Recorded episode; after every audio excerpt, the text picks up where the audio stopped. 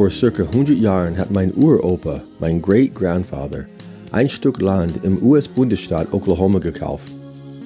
Es diente lange als Familienfarm, war dann aber seit den 60ern mehr oder weniger menschenleer. Die Natur hat alles zurückgewonnen und auch die Äcker mit Wald ersetzt. In den frühen 90ern sind Julie und ich gemeinsam mit meinen Eltern dorthin gezogen. Es war sehr wild und rustikal. Wir hatten Strom und einen Brunnen, aber kein Abwassersystem.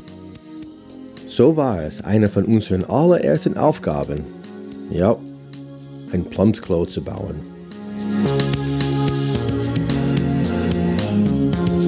Das war Knochenarbeit. In der Sommerhitze ein zwei Meter tiefes Loch in den steinharten, extrem lehmigen Boden zu graben. Es hat bestimmt eine Woche gedauert, bis wir die richtige Tiefe und Breite erreicht hatten. Das Loch hatten wir dann mit einem alten Plumpsklo Zementboden abgedeckt, den mein Grandfather damals gegossen hatte. Das Häuschen haben wir aus abrecycelten Restholz gebaut und fertig war unser Plumpsklo. Ein paar Jahre später, nachdem Julia und ich unser Haus gebaut hatten, haben wir uns eine Komposttoilette geleistet. Was für ein Luxus das war. Einfach aufs Klo gehen zu können, ohne Gedanken über das Wetter machen zu müssen, ob man eine Jacke oder Regenschirme braucht oder Gummistiefel. Und die Toilette war ganz simpel zu bedienen. Einfach drauf sitzen und wenn fertig, etwas Sägespäne reinwerfen, den Behälter mit der Kurbel ein paar Mal drehen und fertig. Kein Gestank, total hygienisch. Bis zu dieser Erfahrung hatte ich mir nie wirklich Gedanken über Toiletten gemacht, was nach der Spülung passiert und wie viel Trinkwasser wir eigentlich dadurch verschmutzen. Durchschnittlich verbraucht jede Person in Deutschland zwischen 30 und 40 Liter Trinkwasser für den täglichen Toilettengang. Das sind bundesweit zwischen 2,5 und 3,3 Milliarden Liter kostbares Trinkwasser jeden Tag. Es gibt aber Alternativen.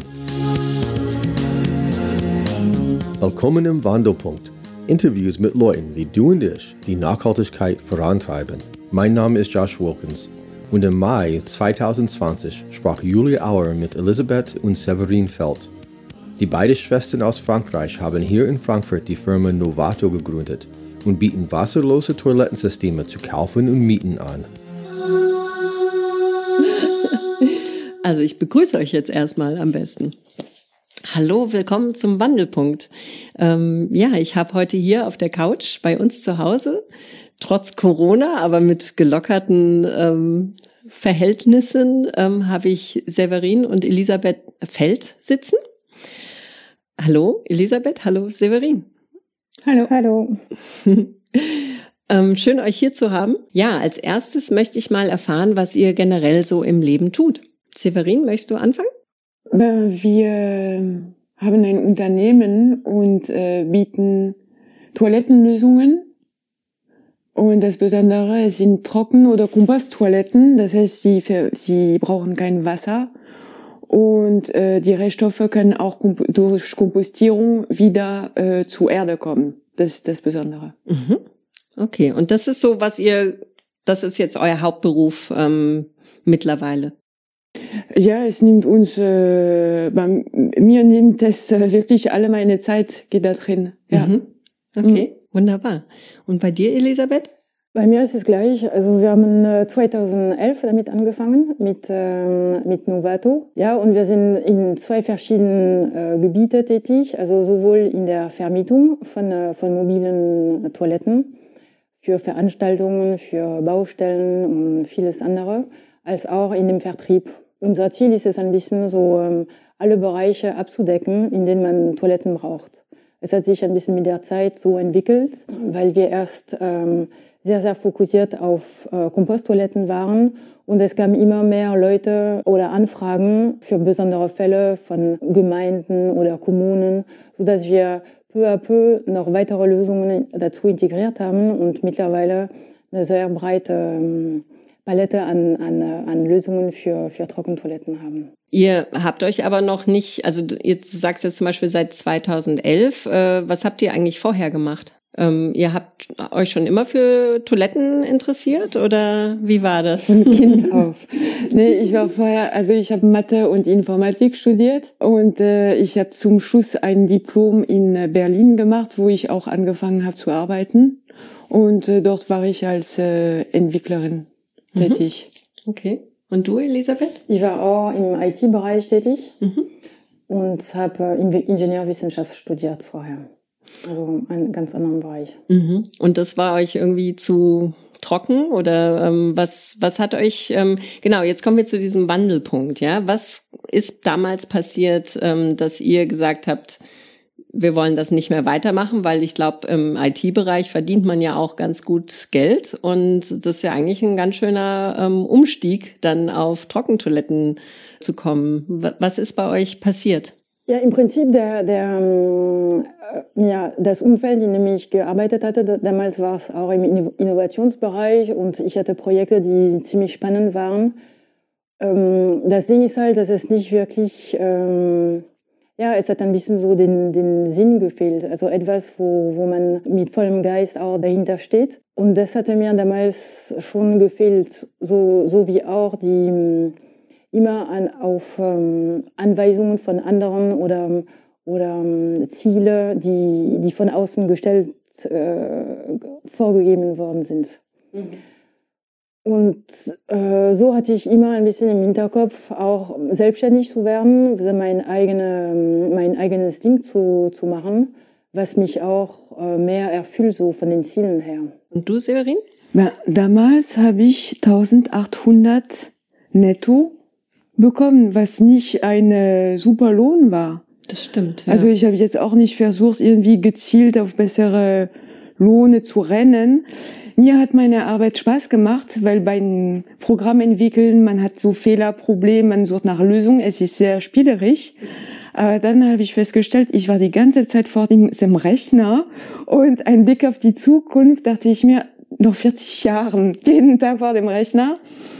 Und wir hatten auch hin und wieder auch mit meiner Schwester so, aber ohne dass es eine Form hätte, das Gespräch, wir könnten ein Unternehmen zusammen gründen, aber ohne dass es irgendwie konkret wäre. Ja, dann kamen die Umstände dazu, dass ich würde gekündigt. Genau, das oh, war die Krise okay. 2008, mhm. Ende 2008. Die Finanzkrise, ja. ja. Mhm. Und dann habe ich eine Reise gemacht und als ich zurückkam, äh, habe ich mich, ähm, also ich konnte mich nicht wieder vorstellen, eine mich zu bewerben und zu arbeiten wie bis jetzt.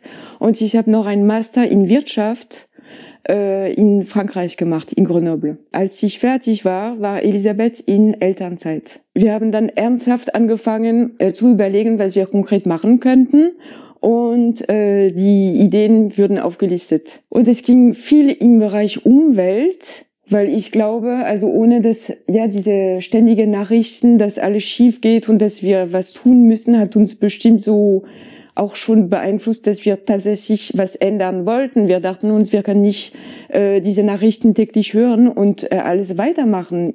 Mhm. Irgendwann muss man anfangen, anders zu machen. Genau. Und wir hatten auch Ideen mit Kindern, weil Elisabeth damals so zwei kleine Kinder hatten. Und ähm, dann habe ich auch äh, das mit meinem Bearbeiter bei der Agentur für Arbeit besprochen und der sagte, ja, wenn du, also ich gebe dir jetzt drei Monate Zeit für einen Businessplan, was du vom, äh, von der IHK ähm, validieren lassen musst. Und wenn sie einverstanden sind, wenn du diese Validierung hast, dann bekommst du auch von uns Unterstützung in den ersten Monaten. Und ich bin wirklich sehr dankbar für sein Vertrauen und auch für diese Unterstützung, weil ich hätte das äh, damals, ich hatte keine anderen Mittel, ich hätte es nicht geschafft. Ja. Und am Anfang hat man auch keine Einnahme. Ja, stimmt. Das man dauert fragt, ja. Und man ähm. fragt sich überhaupt, woher wird der erste Kunde überhaupt kommen? Mhm. Aber es ist wie ein Wunder, es, es findet sich Leute, die sagen, ja, wir mieten die Toiletten. Ja. Ja, zumal es ist auch keine Bäckerei oder es ist nicht etwas, also erstmal muss man überhaupt äh, damit anfangen, Komposttoiletten zu bauen. Also kann man nicht einfach eins zu eins übernehmen von einem anderen Betrieb, gucken, wie es funktioniert. Also das muss man ähm, peu à peu alles ähm, selbst aufbauen. Das stimmt, ja. Ja, aber es ist schon auch ähm, also ein richtig gutes Nischenprodukt auch, ja, weil also du meinst auch Bäckerei. Bäckereien gibt's ja viele, aber so äh, gut, also es gibt diese Dixie-Klos überall, aber ähm, eine äh, ökologische Alternative dazu gibt es nicht. Erzählt uns doch mal von eurem Projekt. Also was genau ist Novato? Was macht ihr? Novato steht für No Water Toilet. Und das gibt schon ein bisschen so den Rahmen, dass wir Toilettensysteme anbieten, die eben kein Wasser brauchen und kein Wasser verschmutzen. Das ist so die, die, Grund, äh, die Grundlage.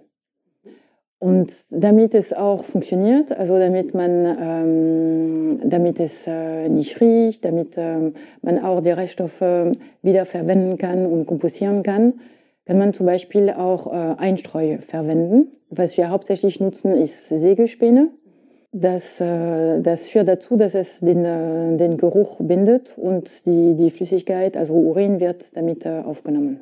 Und ähm, wie viele Toiletten habt ihr da zur Verfügung? So insgesamt? Also es gibt ja manchmal auf so einem Festival, dass da so 20 Toiletten stehen. Könnt ihr sowas dann auch machen? Ich glaube, wir haben zurzeit ungefähr 30 Elemente. Ich sage mhm. Elemente, weil wir, es gibt noch eine barrierefreie Toilette und äh, Pissoir für Männer. Und äh, wir sind auch noch dabei, Frauenpissoir zu entwickeln. Und manchmal verkaufen wir auch aus dem Vermietungsbestand. Deswegen die Zahl ist nicht stabil, aber ich glaube ungefähr 30 bis 40 Elementen. Das könnte passen. Toll, dann habt ihr ja so eine richtige Flotte schon, ja. Ja, mhm, weil super. wir machen auch ähm, Produktentwicklung. Das heißt, für die Vermietung am Anfang, was uns geholfen hat, die Franzosen hatte Vorsprung, weil sie haben uns wirklich auch ein bisschen geholfen für die Produktentwicklung. Wir hatten, wir waren in Austausch mit ein paar Unternehmen dort und sie haben uns wirklich geholfen für den Anfang äh, weil es war damals wirklich eine Marktlücke. Komposttoiletten konnte man nicht mieten. Und es war wahrscheinlich auch im, äh, in der Luft, weil wir haben angefangen und äh, danach haben auch anderen, an anderen Standorten in Deutschland das auch gemacht. Also Produktentwicklung, ja, weil ich sagte vorher, ist, äh, dass alle unsere Zeit gehen da drin, äh, vielleicht auch, weil wir kaufen nicht fertige Lösungen, wir entwickeln auch Produkten, wir versuchen hier lokal mit lokalen Schreinern zu arbeiten und teilweise übernehmen wir auch Toilettensysteme, die bereits bestehen. Okay, aber ihr habt vorher in Frankreich produziert, die ersten Toiletten. Habe ich das richtig verstanden oder? Ja, die allererste Toiletten Die allererste erste war aus Berlin. Die hatten wir mit äh, Produktentwicklern aus Berlin entwickelt. Stimmt, ja. Die sahen ein bisschen aus wie äh, so Strandkörper.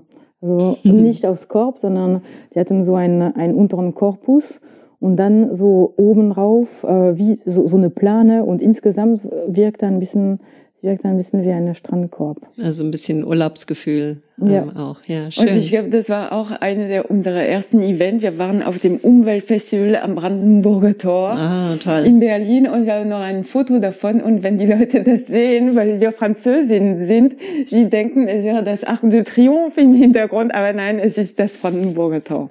ja. Super. Und ich habe gesehen, dass ihr jetzt mittlerweile drei verschiedene Modelle habt. Was ist denn genau der Unterschied zwischen den drei Modellen? Das eine System ist ein Behälter und es wird ein Streu benutzt. Dieses Einstreu ist kohlenstoffhaltiges Material. Das heißt Hobelspäne oder Laub, wenn es trocken ist, oder auch Papier klein gerissen, Karton klein gerissen, kann benutzt werden. Und diese Zufuhr an Kohlenstoff zu äh, unsere Fäkalien, mhm. bindet den Geruch und äh, bringt Kohlenstoff, damit äh, äh, die Reststoffe sehr gut kompostieren können. Also diese Das ist jetzt welches Modell? Das ist äh, mit verschiedener Behältergröße, aber ähm, also ich würde dazu Einstreu-Toilette oder Komposttoilette sagen. Ähm, ich dachte eher, also es gibt ja Heide, Wald und Wiese oder ah, sowas. Die drei. Was, was, da wollte ich wissen, was ist der Unterschied zwischen diesen drei das Toiletten? Sind die Namen für die Häuschen. Mhm.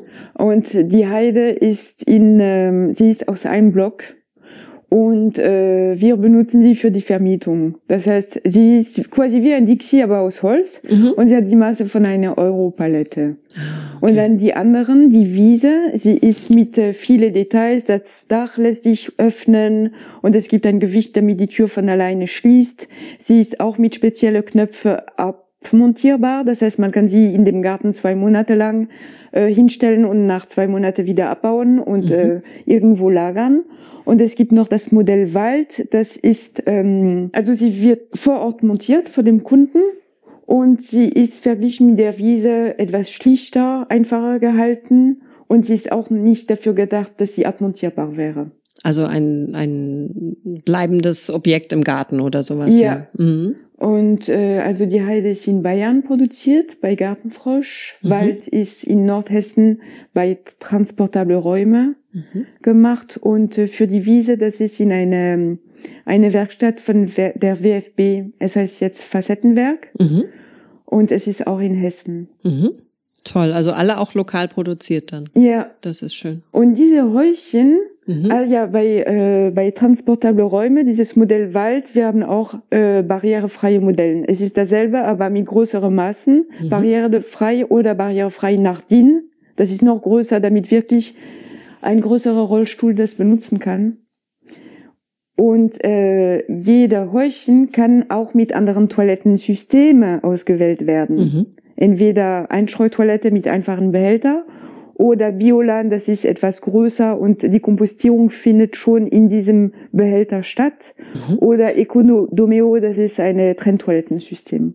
Ah, also okay. Also ihr habt sozusagen drei Außenmodelle, wie man sie sieht, und dann noch drei Innenleben sozusagen verschiedene. Genau, und sie sind kombinierbar. Mhm. Ist das verständlich? Ja, Ist ja, jetzt habe ich es verstanden. Also man kann jedes ähm, Aussehen, äußerliche Aussehen mit dem inneren Leben auch ähm, verschieden kombinieren. Genau. Und Mhm. jedes Modell, also es ist äh, schwierig, irgendwie ein Modell zu finden, was in jeder Situation passt.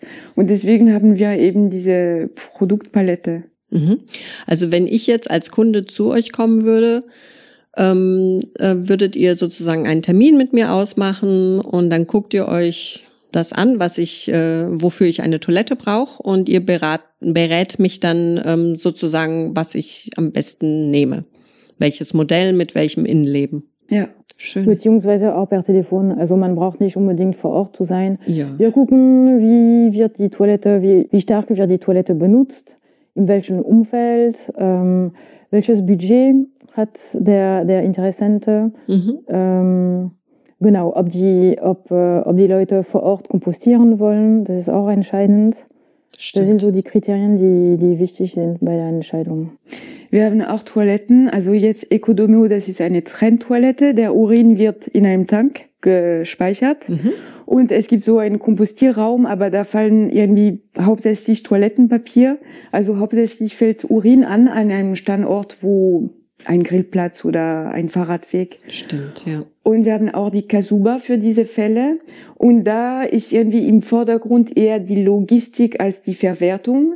Das heißt, wenn äh, eine Toilette sehr stark benutzt wird, muss man an die Logistik denken und da kommt ein LKW, um den Urin abzupumpen. Weil wenn wir wirklich dieses Kompostsystem benutzen würde, ähm, es wäre mit so einer hohen Benutzungsfrequenz zu umständlich. Was ist denn ein Frauenurinal? Also ein Frauenpissoir. Wie geht das? Aber Wir hatten für die Festival festgestellt, dass immer gibt es Warteschlange für die Frauen vor den Toiletten. Also während bei Männerpissoir, sie können da reingehen und es ist alles unkompliziert, kein Toilettenpapier, die Türen sind auch äh, schlichter gestalten, sie lassen sich schneller öffnen und so Mhm. und es geht schneller. Die Idee ist auch, die Wartezeit für die Frauen zu reduzieren und insofern wäre es ganz schlicht gehalten. Es gibt für Frauen Toilettenpapier, aber die Nachricht, das Message ist, hier geht es schnell. Das heißt, äh, genau, nicht drei Stunden auf dem Klo äh, irgendwie bleiben, sondern äh, Kein eine... Spiegel drehen, Ja, sondern genau. einfach so, ähm, Und also das, wir haben auch äh, Frauenpissoir gesehen, die in Frankreich entwickelt werden. Und äh, sie konnte das sehr gut erklären. Sie sagte, in dem Raum ist es sehr schlicht gehalten, damit die Benutzerin sofort versteht, ah okay, die Tasche hänge ich hier, die Füße kommen hier und dass man irgendwie weniger Zeit braucht, um sich in dem Raum zu identifizieren. Mhm. Also das heißt, die Kommunikation, die Markierung spielt eine Rolle. Und auch zum Beispiel, dass die Tür sehr schnell aufgeht mit einem einfachen System oder so. Oder auch, weil in den Toiletten natürlich die Leute wollen so wenig wie möglich Berührungspunkte. Ja, und wenn es so gedacht ist, dass es so wenig Berührungspunkten gibt wie möglich, dann geht es auch schneller. Man braucht nicht äh, Sicherheitsvorkehrungen zu treffen, um irgendwie, wenn man auf Toilette geht. Aber also, ist das dann für Frauen nur mit Röcken oder ähm, ist das egal oder steht man da oder ähm, wie, wie stelle ich mir das vor? Semi-Hocke würde mhm. ich sagen. Also es ist vielleicht wie auf eine Toilette, wo man sich irgendwie nicht komplett drauf sitzt. Und das ist auch so kommuniziert, dass irgendwie diese Behälter nicht dafür gedacht ist, dass man sich drauf sitzt und ähm, sondern nur so drüber hockt. Ja, genau. Mhm. Okay, gut. Es scheint auch eine Neuerung von, äh, von 2020 zu sein. Es gab Anfang des Jahres eine, eine Messe. Äh, es ist, es, die gibt's jährlich, die Eurotoy. Es ist eine Messe für, ähm, für mobile Toiletten. Mhm. Bislang war es hauptsächlich äh, Chemietoiletten die, oder Hersteller von Chemietoiletten, die dort vertreten waren. Und ähm, seit zwei Jahren gibt es auch Kompost. Also wir, wir sind auch, dieses Jahr haben wir ähm, auch Toiletten ausgestellt. Und dieses Jahr gab es auch zwei ähm, Aussteller, die Frauenurinale äh, hatten. Toll. Und lustigerweise sind es auch zwei Französinnen, die, die äh, zwei andere Französinnen äh, separat, äh, die, die diese Frauenurinale entwickelt haben. Ja, Scheint wirklich so eine französische Spezialität zu sein. Ja. Ist ein Bedarf. Revolution.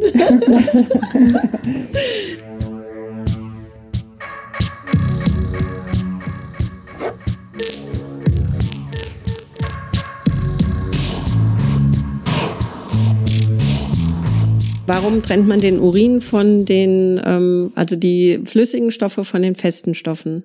Könnt ihr das kurz erklären? Es geht auch darum, um den, es geht mhm. darum, um den äh, Geruch zu, ähm, zu reduzieren. Mhm. Wenn man Urin von den Feststoffen ähm, trennt, dann hat man nicht diese, diese, diese Gülle, sondern äh, zwei getrennte Stoffe, die ja, die im Einzelnen nicht riechen. Mhm. Also die reagieren auch nicht so, dass das dann so, ähm, ja, was macht das? Fermentieren oder keine Ahnung. Ähm, ist ja immer ein tolles Thema. Ja, aber dazu würde ich noch sagen, was du sagst, gilt nur ohne Einstreu. Weil wenn man Einstreu benutzt, dann äh, ist das reguliert durch, durch diese Kohlenstoff und das Stimmt. kann dann gemischt werden. Also der Kohlenstoff bindet die äh, Gerüche. Ja. Mhm.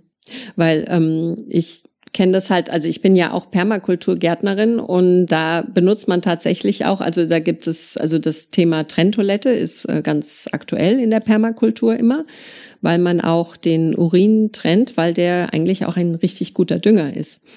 Ähm, der ist nämlich sehr stickstoffhaltig und, äh, und wenn man den jetzt in die Gießkanne eins zu zehn macht, also das ist äh, tatsächlich ein ganz toller Dünger und so wurde eigentlich früher gedüngt, bevor es äh, Kunstdünger auch gab. Ja, also da ich meine, da hat auch jeder Bauernhof hat seinen Misthaufen gehabt. Also da wurde die Toilette sogar über den Misthaufen gebaut, dass dann ähm, die der Kot und der Urin also auf den Misthaufen gefallen ist mit dem Ganzen von den Kühen und Schweinen und dann eben zum Feld gefahren wurde.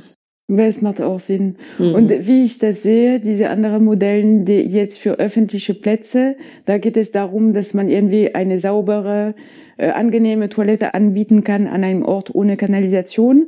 Genau. Und äh, im Vordergrund ist nicht die Verwertung, sondern dass die Logistik und die Wartung einfach zu, zu machen ist. Stimmt. Trotzdem ja. dabei ist keine Wassernutzung, das ist ein Pluspunkt, aber trotzdem, wenn der Urin abgepumpt wird, in der Regel, also es wäre noch wunderbar, wenn das damit auf ein Kompost Haufen landen würde, weil so wäre auch der Stickstoff vom Urin aufgenommen. Hm. Aber ich denke, in der Regel wird, äh, kommt es in die Kanalisation. Ja, ähm, mich würde auch noch interessieren, was, in, was ist euer persönlicher Bezug zu äh, Komposttoiletten, also oder überhaupt Toiletten. Also oft hat man ja so einen persönlichen Bezug äh, zu seinem Projekt oder sowas. Oder dass ihr, war das jetzt nur eine fixe Idee, dass ihr gedacht habt, Toiletten, ähm, das machen wir? Oder ähm, also ich kann jetzt gerade ähm, erzählen. Also gerade Komposttoiletten waren für mich als Kind eigentlich immer was sehr Unheimliches. Also äh, ich ähm, fand das immer ganz schlimm, äh, dieses große Loch, das Dunkle da unten und dann kamen dann die Fliegen vielleicht raus. Gab es sowas bei es, euch? War es mit Einstreu oder ohne? Einstreu? Ohne, das war Aha. einfach ein, das war ein Plumpsklo. War ein ja, das genau. genau. es war keine Komposttoilette. Nein, ja, war es nicht. Einstreu hat gefehlt. Es mhm. ist wirklich ganz einfach, aber es ist wirklich äh, essentiell. Wir hatten als, als Kinder keine Komposttoilette und wir haben das auf Reise entdeckt. Mhm. Und äh, in der Sahara-Gegend in Marokko, mhm. wo kaum Wasser ist, und da hatten wir Komposttoiletten und es war so selbstverständlich. Dann, als wir unsere Ideen suchten, hatten wir eben das Thema Komposttoilette von unserer Reise. Dann haben wir auch gesehen, das gab es in Frankreich. Und als wir gesehen haben, das fehlt komplett in Deutschland, es war eine Marktlücke. Und ich meine, es ist schon schwierig zu finden, oder? Eine Mark, die komplette Marktlücke. Und dann war es mehr oder weniger klar, weil die Idee hat uns auch gefallen. Wir würden gewarnt, macht das nicht, es, es ist Logistik, es ist eine harte Zweig. Und in der Tat, es ist, also was die Vermietung betrifft, es ist reine Logistikarbeit am mhm. Ende. Mhm. Aber wir wussten es damals nicht. Und äh, wir haben eine Komposttoilette in dem äh, Garten bei unseren Eltern. Und wenn ich dort bin, ich gehe nur auf diese Komposttoilette, weil äh, es gefällt mir. Ich finde das auch total schön. Es hat so was Natürliches. Und das macht ja auch Sinn, weil warum würden wir hier in Deutschland, wo es eigentlich wirklich viel regnet, außer jetzt in den letzten Jahren, ja, also jetzt würden Leute ja viel mehr darüber nachdenken, wollen wir das Wasser wirklich dauernd die Toilette runterspülen? Aber ich meine, früher hat es ja viel mehr geregnet hier und, und dann natürlich in der Sahara, ähm, wer würde da auch, kann ich mir so vorstellen, wenn es so Entwicklungsprojekt oder sowas, wir gehen jetzt dahin und bauen Toiletten für die Leute und dann gibt's da aber gar kein Wasser. Also das wäre ja, ähm, natürlich macht man dann eine Alternativlösung, ja. Und in Deutschland, ja, jetzt müssen wir auch darüber nachdenken, Wasser zu sparen. Wasser zu sparen und ich meine, es diese ganze Hygienevorkehrungen man, man kommt auch letztendlich zu dem Punkt, wo, wo, an dem man merkt, dass die Wasser trägt, äh, ist letztendlich ein Transportmittel für Fäkalien bei den Toiletten. Aber es transportiert auch sehr viel äh, Viren und Bakterien im Prinzip. Viel mehr als, ähm, als Komposttoiletten. Und das hat sich auch gezeigt in ähm, kleinere Studien, die gemacht worden sind in Kindergärten, in denen Komposttoiletten installiert worden sind. Nach einer Zeit hat man festgestellt, dass die, dass die Kinderkrankheiten sich viel weniger verbreiten, weil man nicht diese Wassertoiletten hatte. Weil ich meine, jedes Mal, wenn man spült, es spritzt im Prinzip auch immer ein paar Partikeln Wasser, was dazu beiträgt, auch normal die Bakterien verstärkt zu, äh, zu transportieren. Stimmt. Ja. Wen hofft ihr mit eurem Produkt zu erreichen? Wer sind alle eure Kunden? In welche Richtung geht ihr da? Viele Waldkindergärten werden geöffnet. Mhm. Dann früher oder später stellt sich die Frage der Toilette. Wir haben festgestellt, dass äh, das Format Bioland passt wunderbar für solche Waldkindergärten. Von der Kapazität her mit äh, zwei, mit maximal drei Wartungen im Jahr funktioniert es sehr gut. Und es gibt vermehrt auch andere Einrichtungen im Außenbereich wie Heute hatten wir auch eine Anfrage von einem Barfußweg, der eine Toilette braucht, die mm, man braucht auch an, an diese Plätze, egal ob es Grillplätze sind oder äh, Spielplätze, ähm, braucht man auch, weil die, weil die Bevölkerung immer älter wird, braucht man auch Toiletten, damit die älteren Menschen auf Toilette gehen können oder sich einfach äh, trauen, rauszugehen über eine längere Zeit.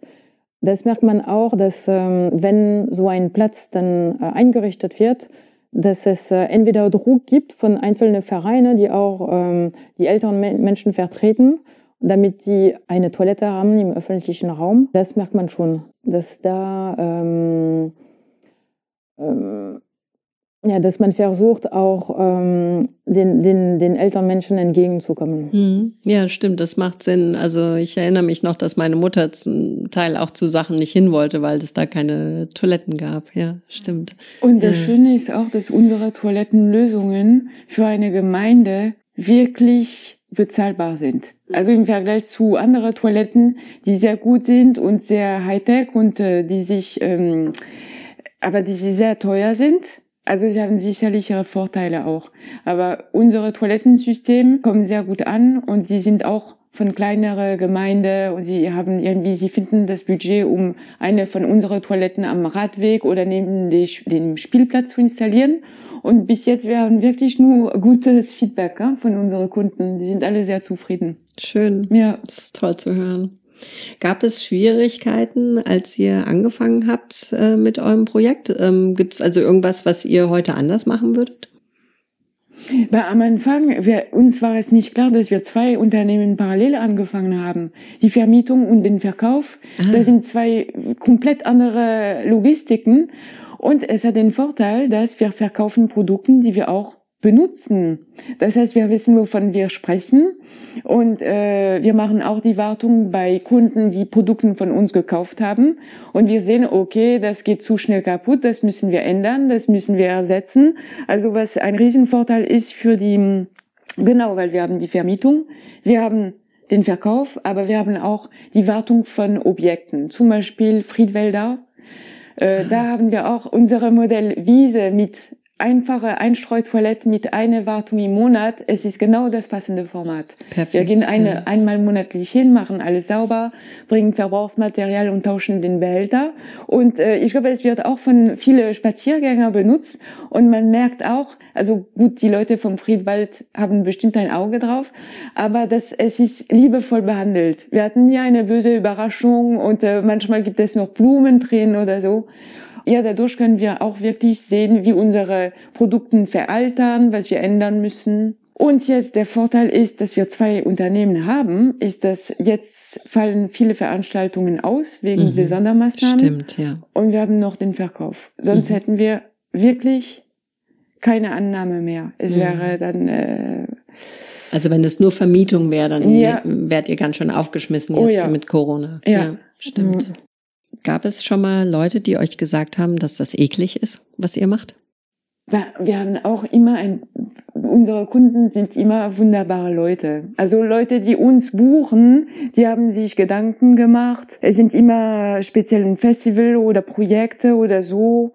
Aber gut, manchmal sind wir auch auf normale Baustelle und äh, nee, es kommt immer gut an, ja. Was überwiegt, ist oft die Überraschung, weil die Leute oft die Toiletten gar nicht kennen und fast alle sind sehr äh, angenehm überrascht über erstmal so das Erscheinungsbild und auch wie, wie gut und wie effizient das alles funktioniert. Mhm. Da geht man gerne aufs Slow.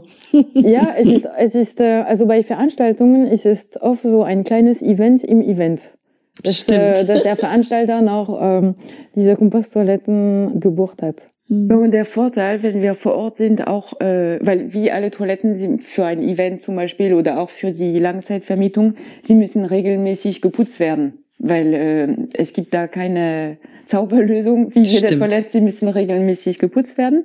Und es ist die Gelegenheit, auch mit den Kunden auszutauschen. Manchmal bekommen wir Feedback oder Vorschläge und äh, das können wir dann natürlich berücksichtigen.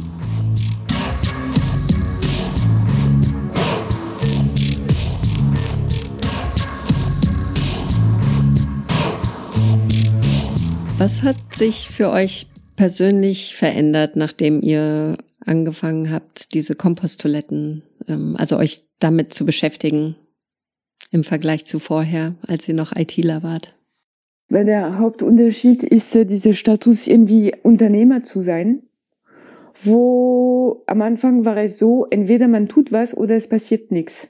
Auf der anderen Seite weiß man auch, warum man das tun möchte. Und deswegen, es ist keine Zwang, es ist irgendwie, es ist auch immer eine gewisse Freude, so eine Sache voranzubringen. Und ähm, weil wir haben auch eine gute Resonanz bekommen und das ist auch nochmal eine, eine Unterstützung. Also insgesamt auch, wenn ich morgen Besuch von einer Freundin bekomme, zufällig, dann nehme ich mir frei dafür. Aber insgesamt ist die Menge an Arbeit trotzdem größer. Aber in Ausnahmenfall, ich kann trotzdem entscheiden, ich kann nicht mehr, ich nehme mir die Woche frei, ich würde das irgendwie mit die Leute, mit denen wir arbeiten und mit Elisabeth ausmachen. Also es ist sicherlich ganz anders als äh, angestellt zu sein, ja. Und äh, für mich ist das gut. Ich finde es auch sehr, sehr vielfältig. Also letztendlich ähm, hat man äh, so viele unterschiedliche Sachen von äh, Marketing über ja, Buchhaltung. Also letztendlich habe ich auch sehr viel gelernt, weil ähm, und jeder Aspekt letztendlich ist äh, ist spannend. Also man tut etwas, um, äh, um das Ganze voranzubringen. Das motiviert auch wiederum. Das finde ich so, mm, so spannend, dass man nicht nur mit einer Aufgabe sehr, sehr äh, fokussiert beschäftigt ist, sondern äh, man hat mit sehr, ein sehr breites ähm, Feld zu tun. Mhm. Also verschiedene Aufgaben, die euch also immer wieder herausfordern. Ja. Mhm. Mhm. mhm. ja. Und ich würde auch kurz sagen, dass äh, ja, wir haben auch Leute getroffen, mit denen wir zusammenarbeiten für die Produktentwicklung, diese Schreiner. Also es gibt Gartenfrosch, wir gehen einmal im Jahr dort, äh, neue Produktidee und wir verbringen dort zwei, drei Tage bei Daniela und Gernot und wenn wir zurückfahren, ist das Prototyp da. Mhm. Also solche Sachen, das würde ohne sie zum Beispiel gar nicht gehen. Und das, es war ein Riesenglück, auch diese Leute zu treffen. Das heißt, wir haben das Unternehmen und wir haben auch tolle Mitarbeiter äh, die auch in diese kleine Struktur, wo man irgendwie eine Person muss viel übernehmen in alle möglichen Bereich. Man kann nicht sagen, ich mache nur Buchhaltung und mehr kann ich nicht, weil man muss eben äh, vielfältig sein. Und das hat auch super geklappt. Also auch wenn wir insgesamt zurzeit nur vier sind in dem Unternehmen, wir haben auch so viel, wir arbeiten mit sehr vielen anderen Menschen, so dass die Gruppe viel größer ist am Ende. Das ist ein ganzes Netzwerk. Ja. Mhm. Mhm. Mhm. Kann man euch irgendwie unterstützen oder irgendwas mitmachen? Über dieses Interview ist es äh, schon der erste Riesenschritt, weil viele Menschen noch überhaupt ähm, noch nie eine Komposttoilette gesehen haben. Und wir hatten zum Beispiel am Anfang, als wir, wir hatten angefangen mit der Vermietung von Komposttoiletten und als die ersten anderen auch damit angefangen hatten, dachten wir erst, oh, jetzt kriegen wir so Konkurrenz von anderen. Und dann haben wir sehr schnell auch festgestellt, dass im Prinzip jeder, der auch sich geschäftlich mit Komposttoiletten trägt auch dazu bei, dass das System überhaupt bekannt wird. Und davon profitieren alle im Prinzip. Das wäre so, allein durch das Interview ist es äh, super, weil äh, dadurch ein paar mehr Menschen davon erfahren werden. Mhm. Ja, stimmt, das freut mich auch tatsächlich sehr. Ja, und auch ganz praktisch, manchmal auf äh, Veranstaltungen treffen wir Menschen, die haben einen Kleingarten, die brauchen eine Toilette und dann, sie wissen nicht, dass es diese Komposttoiletten gibt, sie kaufen sich eine chemische Toilette, dann wissen sie nicht, wohin mit dieser Chemie und am Ende machen sie ein, äh, womöglich ein Loch in den Boden und leeren es da drin. Aber gegen ihre Wunsch natürlich. Und äh, wenn sie, die Menschen wissen, dass es diese einfache Möglichkeit gibt und es ist wirklich die ideale Gartentoilette. Es löst das Problem von äh, viele Leute mit Garten. Ganz einfach. Stimmt. Ja, genau. Habt ihr Tipps für unsere Zuhörer? Vielleicht, weil äh, wegen Wandelpunkt, ähm, falls Sie wirklich das Gefühl haben, dass was, womit Sie sich äh, gerade beschäftigen, äh, nicht entspricht, was Sie tun sollten, äh, den Mut sammeln und äh, was anderes machen. Also man kann nicht sterben. Es lohnt sich, glaube ich. Wirklich. Also wir waren auch zu zweit. Und das war auch ein Vorteil für diesen Schritt, weil manchmal am Anfang, die eine hat den Mut verloren, aber die andere war Feuer und Flamme und es hat geholfen. Ben, es ist, äh, es ist schön zu machen, etwas, wovon man äh, sich begeistern kann und wo man das Gefühl hat, äh, dass es äh, in die Richtung geht, wo man irgendwie in eine Welt, in der man leben möchte. Ja, eigentlich jede Initiative ist dringend gebraucht, ja. Deswegen eigentlich müsste fast jeder Mensch, der das Gefühl hat, er ist fehl am Platz, macht gerade was nicht sinnvoll ist, müsste diese Schritt schaffen, was anderes zu tun. Also den Mut sprichst du zu, ähm, macht was, ja. Mhm. Wir brauchen das. Ja, wir brauchen alles. Ja. ja. wir müssen alle jetzt zusammen uns auf den Weg machen. Ja, mhm. ich sehe das auch so. Ja, sehe ich auch. Also letztendlich das, was man, äh, das wir reingesteckt haben, auch in unseren, äh, in unserem Vorhaben, hat mir extrem viel äh, auch gebracht, letztendlich. Für meine eigene Entwicklung, aber auch so von Menschen, die, die auch zufrieden waren und ähm, ihre Begeisterung mitgeteilt haben. Mhm. Und noch um ein bisschen Mut zu machen. Also wir haben angefangen in der Logistikbranche. Wir hatten keine Ahnung und wir hatten keine Ahnung von Buchhaltung und man kann alles lernen. Mhm. Also wir hatten einen Vorteil mit Informatik, die Webseite. Das konnten wir selber machen. Aber sonst, äh, ich meine, damals hatten wir noch nie einen Akkuschrauber in der Hand gehabt. Und dann haben wir auch angefangen zu bauen und Werkzeug zu kaufen und so. Man kann alles lernen und auch eventuell ein anderer, ähm, also es ist wirklich wie ein Wunder. Man bringt eine Idee und so und man denkt sich, woher wird der erste Kunde kommen? Und am Anfang so mit zitternder Stimme äh, Leute angerufen und äh, von unserer Vorhaben erzählt, dass wir Toiletten hätten zu kaufen, zu mieten. Und es ist wirklich ein Wunder, es finden sich Leute. Vielleicht aus Mitleid. das glaube ich Aber, nicht. Und dann nach und nach, es, äh, wir haben so Fuß gefasst und äh, also es ist unglaublich, aber es, es funktioniert, ja. Mhm. Sehr toll. Und wir haben Menschen getroffen, zum Beispiel ähm, zwei Gärtner, die uns auch einen Teil von ihrer Gärtnerei zur Verfügung gestellt haben, um äh, unser Lager für die Miettoiletten zu, äh, zu aufzustellen. Mhm. Ihr war dort. Mhm. Genau. Ja. Also das war auch so äh, eine Begegnung, die hätte ich nicht für möglich gehalten.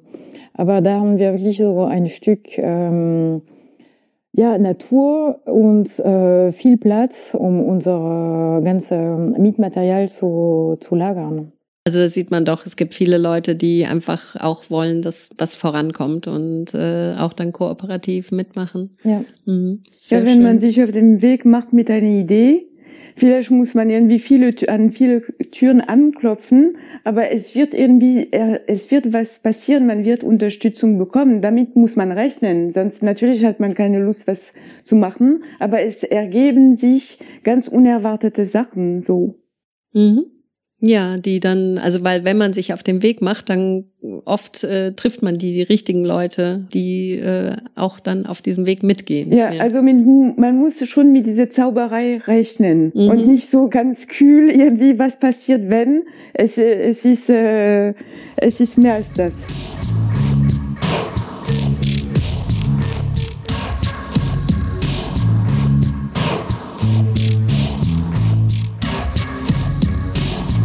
Wie können sich Leute über euer Produkt, also Novato, informieren? Über die Webseite www.novato.com und Novato, also Norbert Otto, W wie Wasser, mhm. A wie Anton, Theodor Otto. Also No Water Toilet. Mhm. Ja. No Water, ja, genau. Schön. Hier ist die lustige Frage. Wenn ihr Superheldinnen wärt, was wäre eure besondere Stärke? Ich Sachen zu, zu erfinden. Also manchmal hat man irgendwie, das würde ich gerne, diese Gabe hätte ich gern. So Sachen zu erfinden, die irgendwie das, ähm, das im Alltag fehlen, zum Beispiel ähm, dass wir einfacher, äh, dass wir uns besser bewegen können oder also ein bisschen super Erfindungen, ein bisschen wie in Science Fiction, das hätte ich gern. Das ist dann so eine, ähm, du machst dann so eins, zwei, drei, puff und dann ist das dann da oder? Ist man anderswo, genau, ja. Super. Ein, einen stärkeren Erfindungsgeist. Ja, schön. Super. Hast du eine Idee, Elisabeth? Äh, hm. Gute Frage. Ja, manchmal kommen mir die Sachen so, ähm, braucht man so viel, so viel Zeit, um Dinge zu, äh, ja, zu realisieren. Zum Beispiel äh, die Entwicklung von neuen Modellen und ähm, man möchte so gern die, die, das, äh, gerade wenn man ja mit vielen verschiedenen Leuten äh, interagiert, also von, von der ersten Idee von einer von einem neuen Toilettenmodell bis zur Realisierung, da ist manchmal der Weg so so lange. Also das zu, äh, zu verkürzen, die Leute einfach so an einem Tisch bringen zu können, die, die wirklich fokussiert daran arbeiten, dass man innerhalb von ein paar Wochen wirklich zu einem, äh, zu einem Ergebnis kommt. Das wäre echt ähm, ziemlich cool. Also du hättest gern so einen Zeitraffer oder sowas. Genau, ja, ja. Dass man so das Ganze zusammenzieht und dann macht schwupp und das, es was ist man da. im Kopf hat, genau. Und was wäre deine Antwort an diese Frage? Was mein Superpower wäre? Ja. Ich würde gerne den Leuten in das Gehirn massieren, dass sie alle ein bisschen wacher werden und die Welt ein bisschen anders betrachten, dass sie doch sehen, wie schön unsere Welt ist und ähm, ein bisschen mehr ähm, das Gefühl haben, auch sich auf den Weg zu machen, ähm, unsere Erde zu retten, sozusagen. Das wäre vielleicht mein Superpower. Gehirnmassage. Gibt es etwas, was ich noch nicht gefragt habe, was ihr gerne mitteilen wollt? Nee, ich habe alles gesagt, was ich, äh, glaube ich.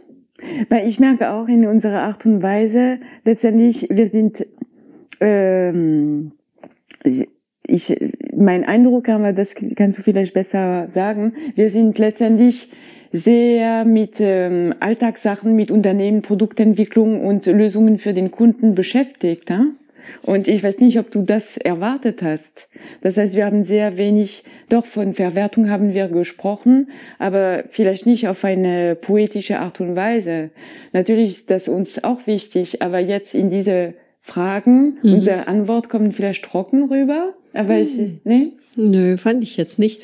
Ähm, es ist tatsächlich aber, ähm, dass ihr, glaube ich, auch die ersten seid, ähm, die jetzt so richtig schon eine Firma haben. Ja, also ihr habt ein, also ähm, also vorher sind das eher, also wir haben als letztes äh, die äh, den Manfred von den Lastenrädern, also der hat, der macht einen Lastenradverleih, also dass man umsonst Lastenräder äh, leihen kann und das sind alles sehr kleine Projekte oder ähm, auch Projekte, die gar keinen, kein, ähm, also so eine eigene, ähm, ihr bestreitet ja euren Lebensunterhalt damit. Das ist ja auch was richtig Tolles, ja. Also ähm, ihr seid schon so weit. Also ihr seid so weit wie von diesen Projekten, die vielleicht in so ein paar Jahren sein werden, ja. Und ich finde es total spannend, ähm, euch, weil ich habe euch zum Beispiel gefragt, äh, was hab, was macht ihr sonst so im Leben? Und äh, aber das macht ihr ja im Leben. Das ist euer Leben jetzt gerade, ähm, diese Toiletten ähm, zu entwickeln und und ähm,